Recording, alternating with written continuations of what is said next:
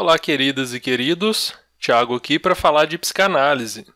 Há uns meses atrás eu fiz uma pesquisa, eu publiquei aqui no YouTube, e-mail, site, redes sociais, e a galera queria saber mais de psicanálise. Então, entre as abordagens que tinham lá como opções, 44% das pessoas votaram em psicanálise. As outras abordagens ficaram com 32% por aí. E eu também é, escrevi um e-book com sete dicas para você entender a psicanálise do Freud, sete coisas que eu acho necessárias saber para a gente entender, porque a psicanálise não é simples. Então, eu acredito que ajuda. Você pode rolar a tela, embaixo vai ter um link no primeiro comentário, na descrição. Você clica e baixa o e-book. É curtinho também, não leva muito tempo. E vamos falar hoje sobre a base da base da psicanálise que é o, o inconsciente e também pré-consciente e consciente, essa dinâmica do aparelho psíquico. Aqui a gente tem ICS, PCS e CS. São abreviações, inconsciente, pré-consciente e consciente. Elas são úteis, além de abreviar, para a gente diferenciar esses sistemas de estados, ou seja, quando você fala inconsciente, aqui como um sistema, você está falando de, de um certo funcionamento da mente, de um certo, uma certa estrutura, uma certa parte, digamos assim, da mente. Então, a gente pode dizer, ah, eu desmaiei e fiquei inconsciente. Isso é um estado, um estado de inconsciência, você está inconsciente. Aqui é como um sistema, e é uma diferenciação importante na psicanálise do Freud, esse inconsciente como sistema, como uma estrutura, com um certo tipo de funcionamento, um certo tipo de linguagem, um certo tipo de dinâmica e é, relações com outras forças que a gente tem no psiquismo. Essa é a primeira tópica do aparelho psíquico, a gente vai entender o que é isso, o que é tópica. Primeiro, o que é aparelho psíquico? Pode parecer um pouco estranho a princípio. Freud empregou a palavra aparelho para caracterizar uma organização psíquica dividida em sistemas ou instâncias psíquicas, com funções específicas para cada uma delas, que estão interligadas entre si, ocupando um certo lugar na mente. E aqui é aparelho psíquico como um conjunto articulado de lugares virtuais, já acredito que ficou claro que não são lugares físicos. Acho que é sempre bom relembrar isso. E para quem não conhece, também não tem problema, passa a conhecer. Essas estruturas não estão fisicamente presentes no cérebro. São lugares virtuais, lugares psíquicos. Então a gente precisa fazer uma certa abstração, porque se você abrir a cabeça da pessoa e mexer lá no cérebro, você não vai achar inconsciente lá. A gente está falando aqui de um funcionamento mental, é algo abstrato, e não restrito ao funcionamento cerebral. Na verdade, não restrito à estrutura física do cérebro, porque está ligado ao funcionamento cerebral, porque a gente precisa do cérebro para ter o psiquismo. Mas a ideia aqui é separar esses conceitos, esses construtos teóricos. Então, Freud criou essas ideias, esses conceitos para explicar como que a mente funciona e como que ela se organiza. É, essa parte é importante, esses três elementos da mente são básicos e muito importantes porque justamente eles formam a base para a gente entender muita coisa. A gente precisa deles para entender conceitos mais complexos e talvez até nem tão complexos como id, ego, superego, que a gente vai ver um pouco também aqui. Mas a gente precisa de entender isso aqui que é o basicão. Depois a gente tem conceitos muito mais complicados na psicanálise. Recalque também, recalcamento, pretendo fazer um vídeo sobre. A gente precisa entender isso aqui primeiro, como que esses sistemas funcionam, como que eles se relacionam, qual que é a função de cada um. A gente tem aqui é, que em grego topos quer dizer lugar, a gente está falando de um modelo topográfico, um modelo tópico designa um modelo de lugares psíquicos, ou seja, são lugares da mente, entre, entre muitas aspas. A gente tem o modelo do iceberg, que ele didaticamente ajuda a entender, não é que como se a cabeça fosse um iceberg, mas ele ajuda desenhando, facilita para a gente, né? Na primeira tópica, que foi a primeira construção teórica do Freud, a gente tem inconsciente, pré-consciente, consciente. Então a gente tem aqui o consciente é o que fica na superfície. Se você olhar de fora do mar, você, essa parte aqui é que é visível, é que é aparente. A, a parte da consciência está ligada a isso, ao que você vê, entre aspas, aquilo que emerge, aquilo que aparece na sua mente, na sua consciência. Esse é o sistema consciente. O pré-consciente está ali no meio, ou seja, não é diretamente visível, mas é fácil de ser visível. Se der um mergulhinho que você vê. E a parte inconsciente é a parte mais profunda, e aí a gente tem dificuldades de, de ver. Se você pensar como se fosse, sei lá, esse fundo aqui, um fundo do mar muito escuro, onde a luz não chega, você talvez não consiga ver diretamente o que tem lá. Mas, por exemplo, se você vê algo emergindo dali, sei lá, vê uma ossada de um peixe saindo daquele lugar escuro. Você tem uma ideia de que tem um peixe lá. Você não vê o peixe diretamente porque está tudo escuro, você não tem luz. Mas você vê uma manifestação de algo que tem lá. Essa é uma ideia importante. Que o inconsciente não é diretamente acessível, você tem acesso a manifestações do inconsciente. E elas são. Vários tipos de manifestações são distorcidas. A gente vê já as coisas diferentes do que elas são na sua natureza inconsciente. A gente vai entender um pouco melhor depois, e com outros conceitos também fica mais claro, entendendo, por exemplo, atos falhos e outros fenômenos que eles ajudam a gente, sonhos também ajudam a gente a entender como que funciona o inconsciente, e tudo as peças devagar vão se encaixando. Coloquei aqui também a segunda tópica, que é id, ego e superego, só para já ficar claro a relação entre esses sistemas. A ideia aqui não é falar de id, ego e superego, já tem um vídeo a respeito, é um pouco antigo, mas eu acho que ele ajuda. Aqui no canal você pode procurar. Tem um vídeo também com exemplos na vida diária, acho que 10 exemplos de como que eles funcionariam no dia a dia, esse, essas partes da mente, essas instâncias psíquicas. A ideia aqui é dizer que é, id, ego, superego, por volta, acho que 1920 que o Freud elaborou e trouxe essa segunda tópica, porque ele foi reformulando a teoria ao longo da vida. Só que elas não são excludentes. Então, se antes a gente tinha o Freud falando de inconsciente, pré-consciente e consciente, depois ele não é como se isso não existisse mais. Ele adicionou id, ego, superego. Então a gente tem essas essas faixas aqui do, da mente e id, ego e superego estão dentro dessas faixas. Você pode ver aqui que tem linhas aqui, ó. Por exemplo, o id é totalmente inconsciente. O id é totalmente inconsciente. Então ele está ligado realmente às pulsões, a essas representações reprimidas. O ego já é certa parte inconsciente, pré-consciente e consciente. O superego também é uma parte inconsciente. Superego são essas restrições morais, essa representação da lei da civilização internalizada na mente da pessoa também tem a parte inconsciente, isso é curioso. Porque às vezes a gente tem sentimento de culpa, que é uma função, uma, um resultado da ação do superego, sem a gente entender por quê.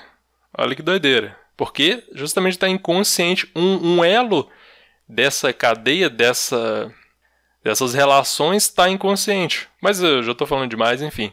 A ideia aqui é só dizer que isso aqui funciona tudo junto quando a gente entende melhor as partes, fica mais claro, que pode parecer confuso a princípio. Vamos uh, de início entender a primeira tópica e depois vai facilitando. A primeira tópica, o aparelho psíquico é composto por três sistemas que a gente está falando: inconsciente, pré-consciente consciente.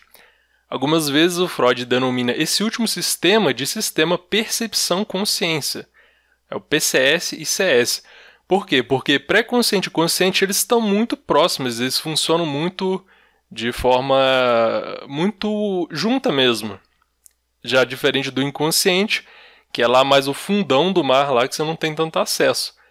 O pré-consciente é aquilo que está facilmente acessível à consciência. Não está consciente, porque senão estaria no consciente, mas pode estar facilmente, com o esforço da atenção. O pré-consciente é aquilo ali que está perto de estar tá consciente. Por exemplo, você se lembrar de alguma coisa, o nome de alguém que você conheceu é, esses dias aí. Talvez aquilo ali não está na sua mente agora, agora que eu estou falando vai estar, tá, mas não estava, só que você pode acessar muito fácil. Então, você, se eu te perguntar, ah, se eu, eu falando isso aqui, você pode lembrar. Mas já o inconsciente são coisas mais difíceis. Você não consegue simplesmente, facilmente, é, pensar e falar: ah, o nome dela é, sei lá, Beatriz. Não é simples assim. Inconsciente é algo mais difícil. Se você tentar lembrar de um. Você não vai nem tentar lembrar, às vezes, porque você não percebe que está inconsciente. Aí que está também um fator importante do inconsciente. Muita coisa que vem dele a gente não sabe que vem, ou a gente não tem acesso às informações necessárias, o que torna difícil chegar até ele. É, tem certas formas de chegar até ele, mas é muito mais difícil do que o pré-consciente, que é aquilo ali que já está quase ali na superfície. Só fazer um esforço que você, que você já consegue enxergar. O consciente é o mais, acho que é o mais simples de entender. O sistema consciente tem a função de receber informações provenientes das excitações provenientes do exterior e do interior. Essas excitações ficam registradas qualitativamente de acordo com o prazer e o desprazer que elas causam. O consciente está ligado à percepção tanto externa quanto interna, então, se você vê algo na sua frente, se você vê, sei lá, um copo d'água, eu estou vendo aqui uma garrafa d'água, isso está no meu consciente, estou vendo isso agora.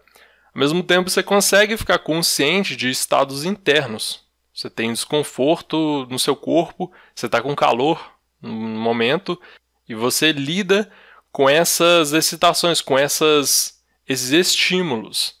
Para explicar esse, excitação, prazer, desprazer. Um trauma, ele causa uma, uma excitação muito grande, ele causa, ele provoca uma sensação muito impactante. Então aquilo ali, você, ele é registrado de uma forma mais viva. Da mesma forma, uma vivência prazerosa também é registrada de forma mais viva. Para o Freud, esse ponto de essa questão de prazer e desprazer é muito forte. Sensações ou acontecimentos que causam muito prazer, eles são vividos de uma eh, forma diferente no psiquismo e desprazer também. Um trauma é um exemplo de algo extremamente desprazeroso e alguma coisa muito prazerosa, diversas coisas, você pode pensar em alguma coisa particular para você. O pré-consciente funciona como uma espécie de peneira que seleciona aquilo que pode ou não passar para o consciente. A característica mais marcante do sistema pré-consciente é a de que seus conteúdos, ao contrário dos conteúdos do inconsciente, podem ser recuperados por meio de um voluntário ato de esforço. Podemos trazer ao consciente conteúdos do pré-consciente com esforço da atenção. O pré-consciente está ali no meio entre inconsciente e consciente, então ele tem conteúdos mais ou menos acessíveis com certa facilidade enquanto o inconsciente já tem conteúdos mais complicados que não são tão fáceis de acessar assim. Não é simplesmente você dirigir a sua atenção para lembrar de alguma coisa que você vai trazer aquilo à tona. O inconsciente, é, enfim, ele tem muita, muitas características próprias que merecem uma dedicação maior só para entender o inconsciente, que é o central da psicanálise, o objeto central, mas é importante entender também como que essas duas, esses dois outros sistemas funcionam e a relação entre eles. O inconsciente é a parte mais arcaica do aparelho psíquico. Ele contém pulsões, na verdade, representações das pulsões. Dependendo da tradução que você vê do Freud, muitas delas, dos textos, né, você vai ver como instintos, o melhor é pulsões. Também contém protofantasias, como Freud denominava, mas que também são conhecidas por fantasias primitivas, primárias ou originais. A gente lida no inconsciente com questões que são é, reprimidas. Então, o inconsciente é um depósito de repressões. Elas podem emergir, aparecer, sob forma disfarçada no consciente, como noções ou sintomas, e voltam a ser reprimidas para o inconsciente.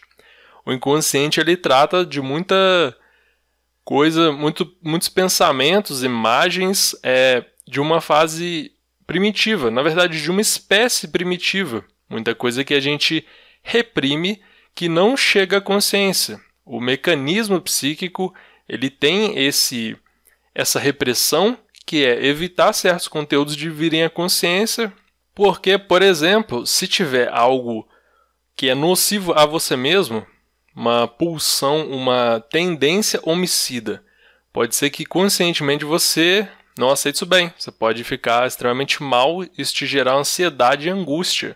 Então vão ter mecanismos de defesa que vão impedir que esses conteúdos inconscientes apareçam livremente na consciência.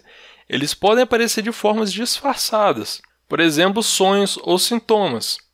Para talvez deixar mais concreto, suponhamos que você tem um sonho em que seu pai morre, é, alguém mata seu pai no seu sonho e você está assistindo, você não conseguiu impedir. Na verdade, assim, depende da interpretação, claro, então não use isso como uma interpretação padrão, não interprete assim seus sonhos. Tem toda uma estrutura, uma forma de interpretar e depende de, de muitas outras coisas mas é um exemplo restrito que eu estou falando. Mas suponha que você tenha, ou qualquer pessoa, sujeito X tenha tendências homicidas, tendências parricidas, desejos de matar o pai, que podem ter é, surgido em algum momento, por algum motivo. No sonho, isso pode aparecer, essa tendência homicida, com a morte do seu pai. Só que se você sonhar com você matando seu pai, isso não vai ser agradável. Para a maioria das pessoas, pelo menos, não vai. Então, uma forma de preservar, de manter seu equilíbrio mental, digamos assim, fica mais simples, é aquela pulsão ser satisfeita, aquele impulso ser satisfeito de uma forma disfarçada. Então, o, o que veio do inconsciente apareceu, só que não como ele é originalmente. O que ele realmente representa originalmente, que é inaceitável, para nossa consciência, tá inconsciente está reprimido. Ele aparece de formas disfarçadas. Funcionalmente, o inconsciente opera segundo as leis do processo primário. Aqui eu não vou explicar processo primário e secundário, mas eu só coloquei isso para dizer que a linguagem do inconsciente é diferente. Por isso que a gente acha muito estranho muita coisa que aparece no inconsciente. Nos sonhos mesmo é comum de aparecer você fala, nossa, que coisa estranha, por que, que eu sonho assim? Por que, que no inconsciente as coisas são assim? A gente tem certas resistências a muitas ideias, também porque a gente às vezes não entende que a linguagem é diferente, é uma linguagem primitiva, é uma outra forma de pensar. Se a gente avaliar muita coisa com essa parte racional, que a gente exige que tudo tenha lógica, faça sentido, a gente não entende. Então, por exemplo, é, o animismo, ou a criança que acha que a lua está seguindo ela, é uma forma de pensamento que não tem lógica, mas é comum. Ela é uma outra forma de pensamento que é até intuitiva. Porque a criança está andando na rua, parece que a lua está sempre ali, está se aproximando dela acompanhando. Para aquela forma de funcionamento infantil, funcionamento mental, aquilo ali tem um sentido. Quando a gente vira adulto, a gente pensa, não, não tem nada a ver. Ou ignora a criança, simplesmente acha que não faz sentido. Mas é uma forma de funcionar. É diferente dessa forma lógica, racional que a gente tem, moral também, mas é outra forma. E isso é importante para entender o inconsciente, que é uma outra linguagem. E além das pulsões do id, as tendências, os impulsos do id, o sistema inconsciente também opera muitas funções do ego e do superego. É que eu apontei lá no iceberg. E isso é curioso, o id é totalmente inconsciente. É, mas o superego e o ego também têm funções inconscientes. Eu não vou entrar no assunto, porque, enfim, se estenderia demais. Mas é muito interessante você ver certas coisas, como que esses mecanismos funcionam, essas instâncias da segunda tópica, e de ego e superego, como que elas funcionam em diferentes níveis, inconsciente, pré-consciente consciente. Mas fica para uma próxima. Obrigado pela atenção, até mais.